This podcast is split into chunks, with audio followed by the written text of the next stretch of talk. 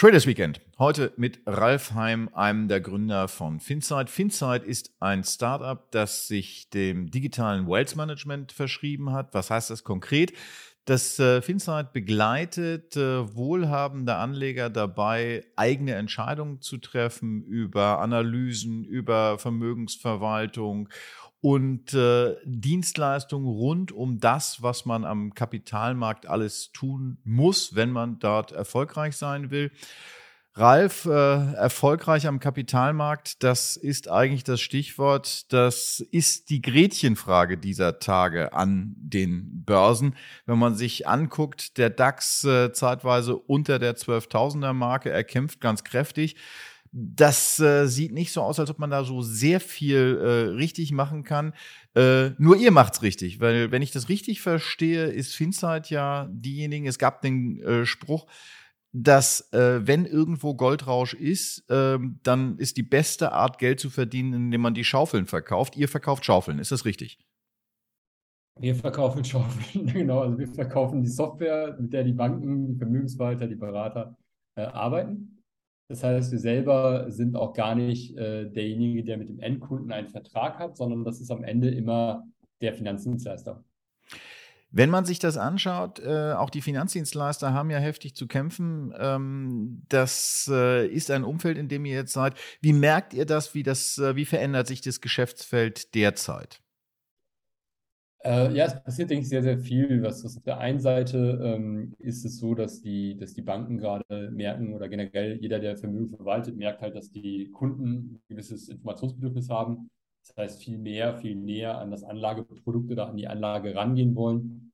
Ähm, wir merken, dass die, äh, die äh, Zahl der Reportings äh, oder der Einsichten im Reporting auch größer wird. Also Kunden viel mehr Interesse daran haben zu wissen, was eigentlich passiert. Ähm, auf der anderen Seite glaube ich, dass ähm, äh, während man auf der einen Seite gerade natürlich äh, als Finanzdienstleister an Net Asset Value verdient, also sprich, man verdient ja an dem, was man verwaltet, das geht ein bisschen runter.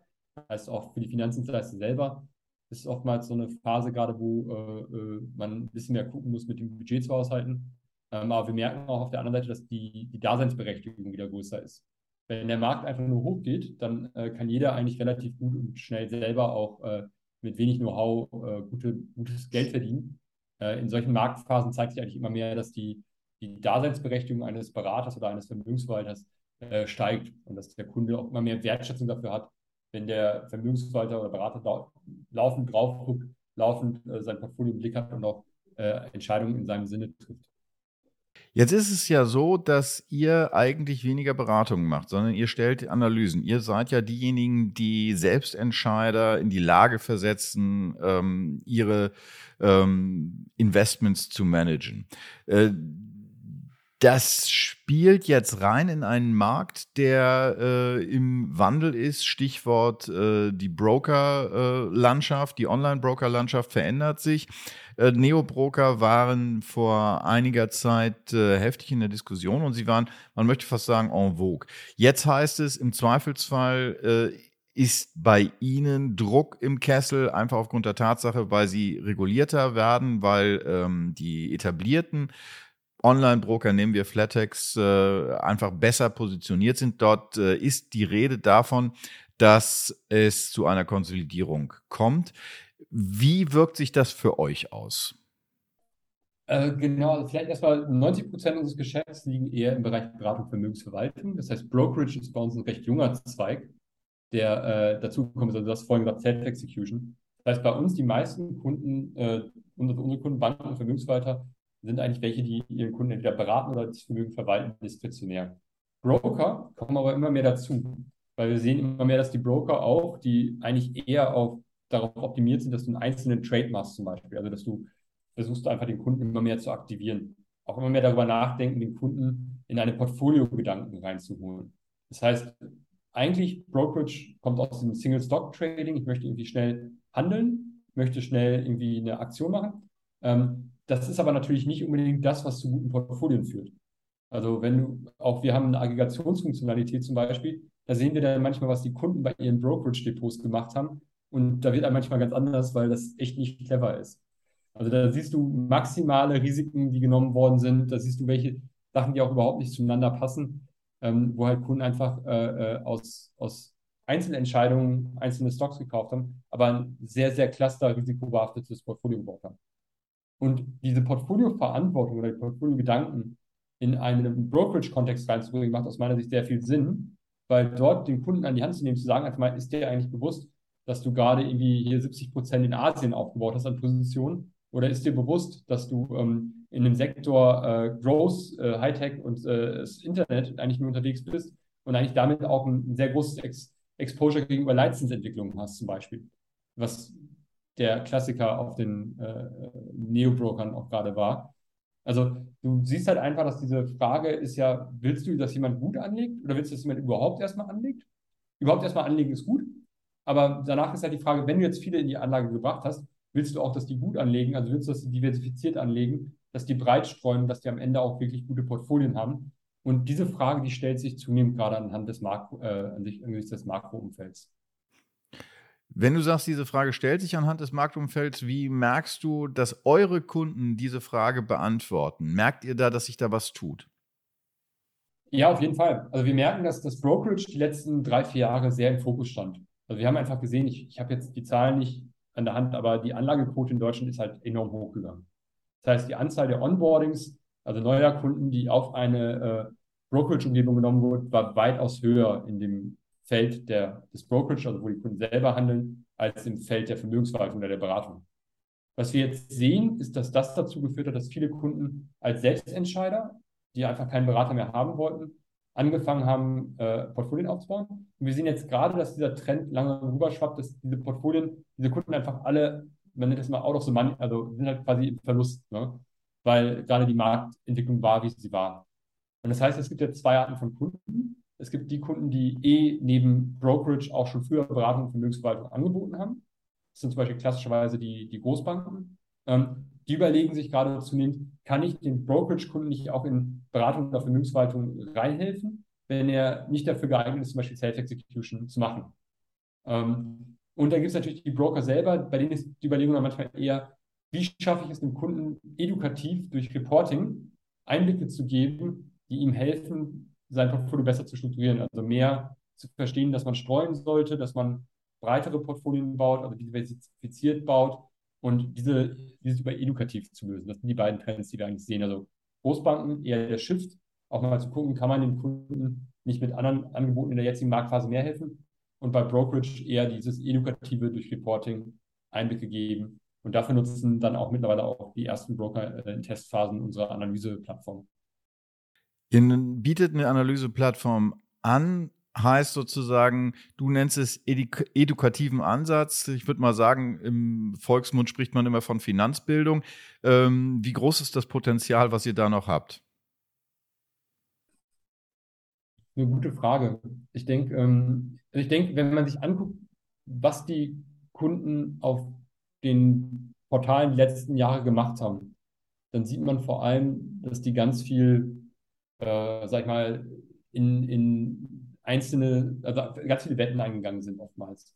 Es gibt ein paar Kunden, die haben auch Sparplan auf ETF auf diesen Portalen. Das ist dann auch völlig, also das sind dann breit diversifizierte Anlagen schon per se, aber es gibt auch viele, die diese Wett, diesen Wettcharakter hatten. Und wenn man sich äh, anguckt, ich weiß nicht, ob du sowas wie TikTok oder dir so Videos manchmal angesehen hast, die da auf YouTube kursiert haben, wo du einfach denkst, äh, möchtest die Hände über dem Gesicht zusammenschlagen, ist aber nein, das, das, ist, das ist so falsch auf mehreren Ebenen, was ihr da sagt. Ne?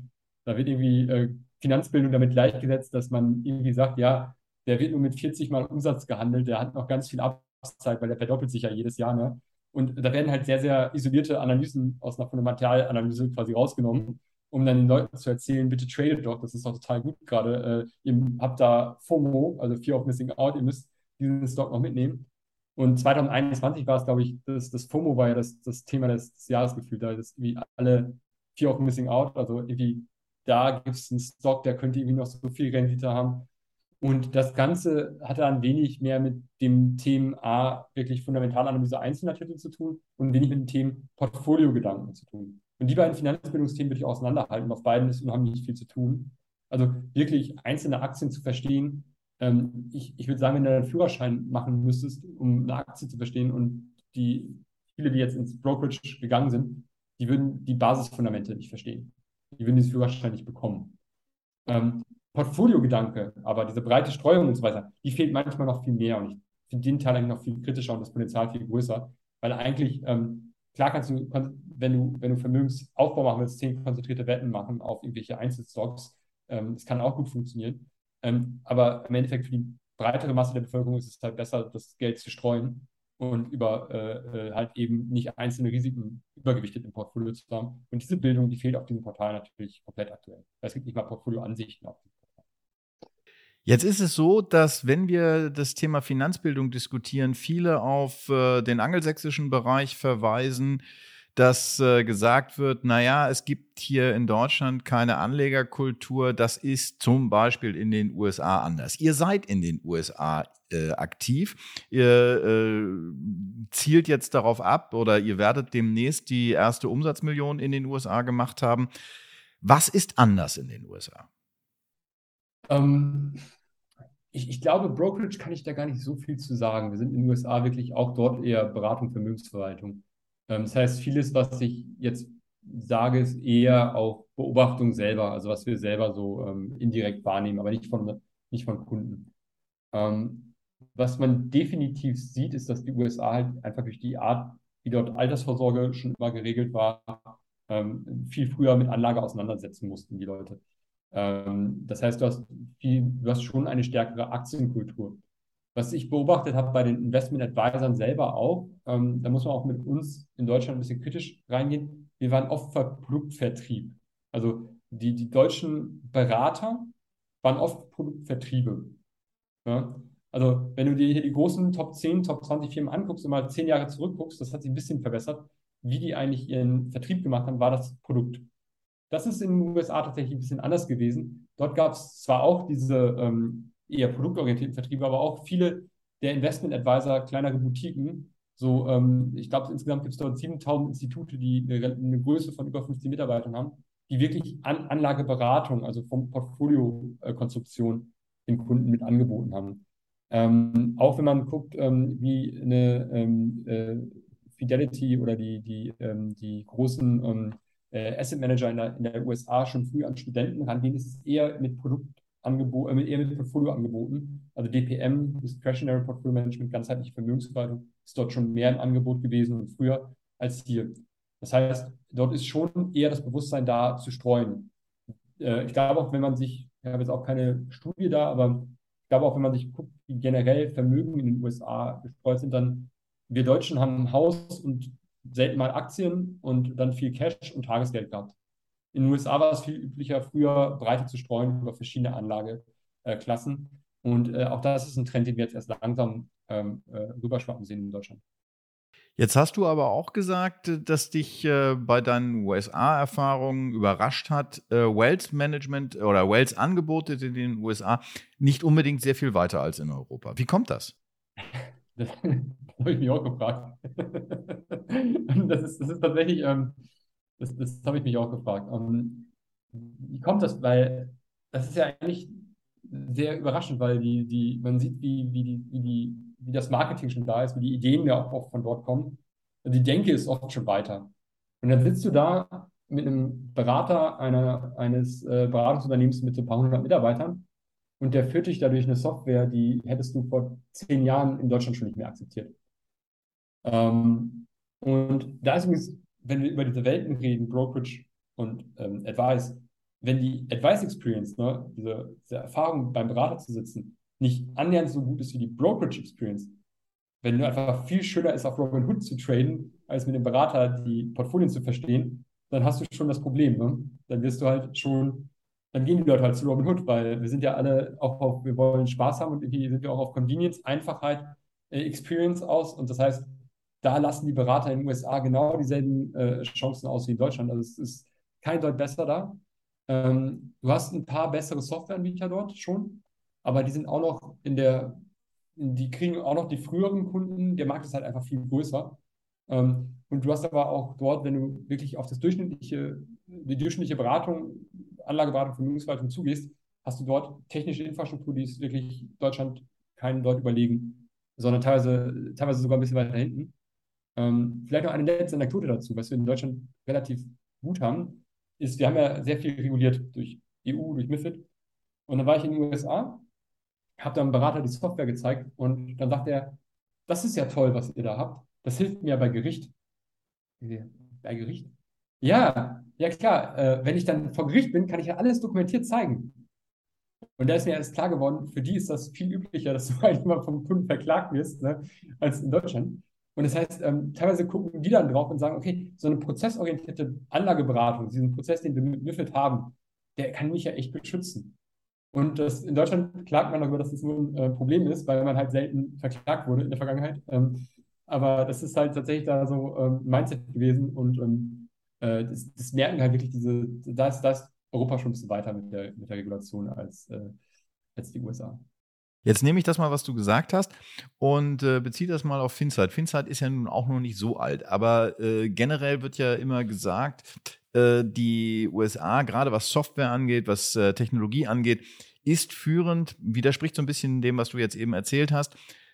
Und lässt vielleicht auch so ein bisschen hoffen. Wie siehst du die Chancen? Also es wird immer gesagt, ähm, europäische Startups, Technologieentwickler haben eigentlich keine Chance gegen die Giganten aus den USA, gegen, den, äh, gegen die Entwickler aus den USA. Wenn ich dir zuhöre, klingt das ein bisschen anders. Ja, das, das ist, ähm, das, das kommt daher, wenn du, wenn du dir das konkrete Thema Enterprise Software, was ich jetzt besser kenne, also ob wir jetzt ein Google bauen können oder so, das, das, das äh, halte ich aktuell auch für sehr unwahrscheinlich. Ähm, tatsächlich hat Deutschland äh, einen großen B2B-Binnenmarkt, also große Enterprise-Strukturen. Äh, äh und wir haben ähm, äh, tatsächlich auch in den letzten Jahren immer wieder Champions hervorgebracht. Also wenn du dir anguckst, äh, äh, Münchner Startup Celonis, ist, glaube ich, jetzt aktuell Deutschlands wertvollstes Startup mit 12 Milliarden. Und die haben es halt einfach aus Deutschland heraus brutal gut durchexekutiert. Eine gute Software gebaut, die halt in die USA auch rübergebracht. haben jetzt, der, einer der Gründer sitzt mittlerweile da und haben das jetzt halt wirklich als ähm, als deutsche Firma äh, äh, groß rausgebracht. Das ist, das ist schon möglich, weil ähm, bei, bei Software äh, ist es nicht so, Enterprise oder Software, die es an Firmenkunden oder richtet, ist nicht so wie ähm, bei Retail, wo du äh, eigentlich nur schnell was baust und danach nimmst du Geld für Marketing in die Hand und dann kostet dich der Kunde 90 Euro, dann nimmst du äh, 90 Millionen auf ne? und hast dann irgendwie äh, äh hast du die Millionen Kunden zusammen. Ne? Ähm, so, so ist es halt. Und da kann Deutschland nicht mehr mithalten, weil die deutschen 90 Millionen kriegst du nicht in Deutschland. Und der, Binnenmarkt ist auch kleiner. Das ist in Enterprise-Software ein bisschen anders. Da ist es eh nicht so, dass du ähm, diese Linearität so einfach hast. Das heißt, ähm, es kommt darauf an, dein Produkt baust du über Jahre immer weiter aus. Du steckst äh, immer, immer mehr Geld in die Funktionalität, Anbindungsstärke. Und dadurch differenzieren sich die Produkte im Enterprise-Segment sehr schnell. Und wenn du dann ein gutes Produkt gebaut hast, was äh, für sich alleine äh, äh, einen Mehrwert hat, äh, was, was, was gut gebaut ist, was, was du dann äh, vergleichst mit dem, was vielleicht in anderen Ländern sind, dann machst, machst du merken, dass du in manchen Bereichen vielleicht besser bist. Ähm, was wir gemerkt haben, zum Beispiel, unser Engel bei den USA war konkret, dass wir gemerkt haben, der Kunde, erste Kunde, mit dem wir dort gestartet haben, für den war es eher die Stärke, dass wir schnell internationalisieren konnten. Also ging es gar nicht so sehr um den Heimatmarkt in den USA, sondern dass wir in der Lage sind, schnell ähm, verschiedene Länder anzubieten. Und das ist halt was, was wir in Europa tatsächlich immer früh lernen mussten. Wir sind in sieben Ländern jetzt, weil Deutschland alleine ist unser Markt zu klein. Und das, ähm, du kannst ja zählen, Sparkassen, Volksbanken, äh, dann hast du die ganzen Großbanken, das, die Vermögensverwalterberatung und du kommst relativ schnell auf einen kleinen Marktkurs. Da musst du eigentlich gucken, da wirst du quasi von Stand an angezogen, äh, ins Ausland zu gehen. Und dadurch waren wir aber relativ schnell in sieben Ländern und haben mal gelernt, schnell Regulationen zu setzen, schnell äh, zu gucken, wie eigentlich die, ähm, die lokalen Infrastrukturen sind, darauf anzupassen. Und das ist halt ein, eine Stärke, die du jetzt hier in Europa äh, äh aufbauen konntest, auch weil wir durch MIFID viel harmonisiert haben. Mit Blick auf den weiteren Kurs von Finsight, welche Bedeutung hat der US-Markt für euch? Äh, das, das gucken wir noch. Also es ist sehr, äh, sehr früh, das zu sagen. Ähm, bei unserem Geschäft ist es so, dass ähm, die Volumen pro Kunde relativ hoch sind. Das heißt, man kann mit einem Kunden schon relativ guten Umsatz machen, kann dann auch weiter investieren. Ähm, das heißt, wir, wir gucken aktuell wirklich äh, noch von Deutschland aus, wie, wie viel wir dort gewinnen können, sind öfter mal selber vor Ort, ähm, haben jetzt aber noch nicht den Schritt gemacht, zum Beispiel ein eigenes äh, größeres Team dort aufzubauen. Das kann aber durchaus sein, dass wir äh, diesen Schritt gehen, aber nicht mehr dieses Jahr. Das gucken wir aktuell, dass wir weiter von hier aus wachsen. Und das hat dank auch da hat uns Covid tatsächlich in die Hände gespielt. Weil ob du dann jetzt mit jemandem sprichst, der ähm, in Deutschland sitzt oder jemandem sprichst, der an der Westküste oder in den USA irgendwo anders sitzt, ist der Unterschied nicht mehr so groß im, im Sales, also im Vertrieb. Dadurch haben wir dort relativ gut auch äh, die ersten Kontakte gewonnen und die ersten äh, eben auch Kunden gewonnen, remote. Das ist jetzt eine klassische Unternehmensstory von wegen, äh, ich habe eine gute Idee, ich äh, etabliere die erstmal im Heimatmarkt, ich sage jetzt Heimatmarkt ist jetzt Europa und bringe die dann über die Grenze.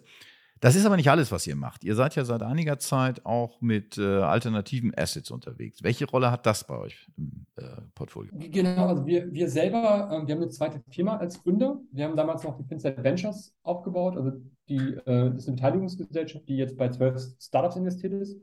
Und beide hängen in gewisser Weise schon irgendwo, ähm, äh, haben eine gemeinsame Vision. Das heißt, äh, die Finsight verkauft Software, die Berater einsetzen. Und was wir gleichzeitig sehen, ist, dass in der ganzen, im ganzen Markt hinten an ähm, Themen passieren, die ähm, dazu führen, dass wir in 10, 20 Jahren anders anlegen werden als heute. Ich gebe mal ein Beispiel. Vor, vor, vor ein paar Jahrzehnten warst du nicht in der Lage, einen einfachen Fonds zu kaufen. Das ist dann einfacher geworden. Dann kamen ETFs, dadurch hattest du diese passive, äh, die haben ETF-Breiten Diffusion und Distribution. Das heißt, du hast Zugang als normaler Anleger zu ETFs bekommen, konntest wieder breiter streuen. Und ähnliche Trends sehen wir gerade halt auch bei Alternatives, dass du diese, diesen Zugang ähm, ähm, gibst. Und um das zu machen, sind oftmals Sachen notwendig. Ähm, ich gebe mal ein Beispiel. Wir haben, in, wir haben, uns bei einer Firma beteiligt, die heißt Inventure. Die vermitteln Venture Capital äh, über einen Token, also äh, quasi, dass du den ab 1000 Euro den Token kaufst. Dieser Token ist gespiegelt an die äh, Rechte eines sogenannten Limited Partners eines Venture Capital Fonds. Sprich, ähm, Du hast äh, einen, ähm, du bist halt gekoppelt an, die, an den VC-Fonds, hast damit ähnliche Anrechte, wie wenn du direkt in einen VC-Fonds investierst. Der große Unterschied ist aber, dass du das dann ab 1000 Euro machen kannst. Sprich, du kannst in 10 Fonds investieren mit 10.000 Euro. Wenn du früher das machen wolltest als Normalsterblicher, sag ich mal, hast du das Problem gehabt, dass du 200.000 pro Fonds mitnehmen musstest. Und das heißt, du musstest 2 Millionen anlegen. Und jetzt stehen wir ja für diversifizierte Portfolien. Das heißt, um zwei Millionen anzulegen in VC, solltest du vielleicht schon mal 50 Millionen überhaupt oder 30 Millionen mindestens mal als Vermögen haben. Das heißt, du siehst diese Klasse an, ähm, diese, diese, äh, dieses Runterbringen von Grenzen. Und das ist eigentlich auch gar nichts wahnsinnig Neues. Das macht zum Beispiel ein Kunde von uns, den fand ich da immer sehr ähm, interessant, weil die haben mir das erzählt, die machen das seit Jahrzehnten eigentlich. Das ist zum Beispiel die Bärenberg Bank. Wir haben das seit Jahrzehnten immer versucht, die, diese Anlageprodukte ähm, immer besser zu machen, einfacher zu machen, sodass die mehr Zugang äh, geben können. Aber Technologie hat das natürlich beschleunigt und äh, dass dort auch, ähm, da ist wieder dann FinSight spielt auch wieder eine Rolle, weil das kann natürlich auch für unsere Kunden irgendwann spannend werden, Zugang zu diesen ähm, äh, Produkten über eine einfache technologische Anbindung zu bekommen. Heißt also im Prinzip über Technologie ähm, wird es möglich, äh, Assets zu stückeln und zwar in eine für auch Normalanleger äh, verkraftbare Größenordnung. Genau. Da gibt es immer nur zwei Grenzen. Processing Costs, also es ist zu teuer, das zu machen, weil der ganze Prozess nicht zu viel kostet. Oder regulatorische Gründe. Und ähm, also einfach die Gesetzgebung sieht es noch nicht vor, dass wir Häuser einfach stückeln können. Dafür werden dann die Prozesskosten zu groß. Das heißt, dass man theoretisch auch 10.000 Euro von einem einen Haus dann nehmen könnte, das da reinstecken könnte und sagen könnte, ich möchte mich jetzt damit beteiligen. Da gibt es ja auch schon Firmen, die da in die Richtung gehen. Aber im Prinzip kannst du sagen, dass grundsätzlich Assets ähm, immer mehr äh, fraktionalisiert werden und dann auch im Zugang, ähm, da wo es sinnvoll ist, äh, äh auch äh, weitergegeben werden. Das eröffnet natürlich unendliche Möglichkeiten, wenn man äh, auch den Portfolio-Gedanken aufgreift, den ihr ja verfolgt. Ähm, was mich äh, so fasziniert hat, ähm, ich bin natürlich im Vorfeld wieder mal auf eurer Website gewesen. Da kann man dann so sehen, wenn da so ein Portfolio beschrieben wird, da tauchen eben nicht nur die klassischen Assets auf, da sieht man dann daneben halt auch Autos, man sieht Pferde, man sieht Uhren. Wo gibt es da die Grenzen? Also genau, ich glaube, glaub, man muss mal überlegen, was, was macht wirklich Sinn. Also ne, ne, ne, in dem Fall, was du beschreibst, ist ja das, wo wir erstmal die Vermögenswerte erfassen. Das heißt, du kannst bei unserer Software die ganzen Werte an, äh, aber das ist das Auto, was du fährst ne? oder was du hast oder was du in deiner Garage hast, weil du einen Oldtimer hast. Und wir haben ja auch viele Kunden, die unsere Software an eher Vermögende äh, weitergeben. Das heißt, da haben wir alles Mögliche von Fußballclubbeteiligung, Rennpferden, alles Mögliche auf der Software drauf. Hm, das sind aber in dem Sinne erstmal reine Vermögenswerte, wie sie heute existieren, äh, nicht fraktionalisierte. zum Beispiel gibt es dann ja auch so Plattformen, die ähm, dir ermöglichen, bei Michael Jordans Schuh irgendwie 5% zu kaufen. Ähm, da, da bin ich so ein bisschen zwiegespalten. Also da gibt es für mich auch Grenzen der Sinnhaftigkeit. Ähm, äh, das ist aber meine persönliche Bewertung. Andere finden das total toll, von Michael Jordans Schuh äh, äh, 5% äh, zu haben. Ähm, das äh, äh, kann ich nachvollziehen. Ähm, ob ich das jetzt als Anlageklasse sehen würde, ähm, kann man diskutieren. Aber es gibt definitiv Themen, ähm, wo das äh, durchaus sehr sinnvoll ist. Ne? Da ist halt auch noch ganz viel offen, was so äh, Private Equity Markt angeht, was, was so äh, Kapitalmärkte, Infrastrukturprojekte, da kannst du ja in ganz, ganz viele Themen das Ganze weiterdenken, wo Sachen, wenn sie gut äh, in der Abwicklung gemacht werden, auch weitergegeben werden können für kleinere Anlagebeträge. Jetzt hast du am Anfang unseres Gesprächs auch schon gesagt, naja, wenn die Kurse alle steigen, ist es eigentlich relativ einfach, Geld zu verdienen. Spannend wird es jetzt. Wie ist so generell derzeit mit Blick auf äh, den Kapitalmarkt so dein Sentiment? Wie bist du äh, gestimmt? Äh, ich glaube, es ist, es ist immer unheimlich schwer und ähm, am Ende äh, äh gibt es da viele große Teams bei unseren Kunden, die das ähm, äh, versuchen einzuschätzen. Und wenn du die sprichst, dann werden die dir unter äh, verschlossener Tür auch jemand sagen, ja, ganz richtig sagen kannst halt auch keiner. Ne? Was du halt siehst, ist schon, dass die, ähm, dass die ähm, viele Capital Market Assumptions nicht unbedingt davon ausgehen, dass die Situation sehr, sehr schnell auflöst. Das heißt, ähm, auch, dass, dass wir das durchaus nochmal bei einigen Segmenten äh, ein stärkerer Dip äh, nochmal passieren kann, ist, ist, ist, dass es zurzeit viel diskutiert wird. Ähm, das, äh, wenn man sich so Fundament, Fundamentalkennzahlen anguckt, dann würde ich jetzt auch noch nicht sagen, dass wir so einen Moment erreicht haben, wo man von, von Panikpreisen redet oder von irgendwelchen kompletten äh, äh, äh Depressionspreisen, sondern immer noch, wenn man als Anleger drauf guckt, auf einzelne Titel, dann kann man sich immer noch die Frage stellen, ist das, ist das noch eigentlich nicht hoch bewertet oder ähm, von daher, das, das, ist, das ist sehr, sehr schwer zu durchschauen. Und ähm, auf der anderen Seite gibt es ähm, halt äh, äh, auf, auf dem ganzen Private Markets oder auf ganz, ganz vielen Asset-Klassen, wenn jetzt, das heißt nur Börse, ne, gibt es ja auch dann ganz viele Unsicherheiten drin. Ähm, zum Beispiel jetzt, wenn du dir Venture Capital gerade anguckst, sind die Sachen noch denselben Wert, weil es sind ja keine liquiden Märkte. Da weißt du es auch ganz äh, genau nicht. Also wenn ich in meine in die Fonds gucke, sage ich, okay, pff, ist das jetzt noch so viel wert? Ich weiß das nicht. Ne? Und Häuser, kannst du genau sagen, ist das jetzt so viel wert? Müssen die Preise nicht runterkommen? Kommen sie runter? Die einen sagen, äh, ich weiß nicht, ob du den Report verfolgt hast, ne? die, die, ähm, wo du halt auch merkst, gerade so eine Schwebehaltung auf den nicht liquiden Märkten, ähm, wo die einen sagen, das ist noch wert, die anderen sagen, das ist nicht mehr wert. Und äh, dadurch findet kein, kein Trade statt oder keine Transaktion statt, dadurch hast du wieder keinen Preis. Ähm, Ähm, ich glaube, wir, wir, sind da schon noch in der Phase, wo ähm, man in einem hohen Volatilität, auch noch hohen Verlustraum ist. Also äh, diese These, die da ich öfter mal auf den Bühnen jetzt gehört habe, wir haben den Boden gefunden, kann sein. Ähm, ähm, gibt aber auch genug äh, Thesen, die sagen, das äh, würde noch nicht der Fall sein. Also schwer zu durchschauen. Also mit Blick auf die Vielfalt an den Kapitalmärkten und die derzeitige Stimmung an den Märkten äh, bist du eher äh, vorsichtig, guckst da, was alles gesagt wird. Und am Ende des Tages könnte man fast sagen, du behältst dich, äh, du hältst dich auf deinem Gebiet, sprich äh, der Softwarelösung. Ähm, was natürlich nachvollziehbar ist, was natürlich aber auch stresst. Wir haben ja viel jetzt berührt jetzt in den letzten Minuten. Wirft die Frage auf, wie erholst du dich jetzt am Wochenende? Was steht an? Ähm, jetzt erstmal geht es nochmal morgen nach Berlin auf eine Konferenz ähm, und dann Wochenende äh, habe ich mit meinem Sohn äh, äh, äh quasi alleine Zeit, weil meine Frau ist unterwegs. Das heißt, äh, wir werden so die klassischen Theaterbesuche, äh, das steht an, jetzt einmal so ein Theater für, ähm, für ich weiß nicht, Paw Patrol war es nicht, aber eins dieser Kinder ähm, ist auf jeden Fall schon gekauft. sonst Sport und sowas definitiv. Ähm, aber mir macht es auch Spaß. Das, das, was du gerade sagst, auch die Märkte, mir macht das schon auch einfach Spaß, sich das anzusehen und zu überlegen, welche Thesen man da verfolgt. Von daher, äh, es stresst mich gar nicht so sehr, muss ich ehrlich sagen. Es ist auch äh, ein hohes, eine hohe Konkurrenz zwischen dem, was Spaß macht und dem, was man da äh, durchdenken muss. Und Das ist natürlich auch ein gutes Vorzeichen fürs Wochenende. Wenn der Vater nicht gestresst ist, hat der Sohn auch, mehr vom alten Herrn. Also insofern äh, sieht das so aus, als erwartet dich äh, wirklich ein fantastisches Wochenende. Ich wünsche dir ein solches, ja.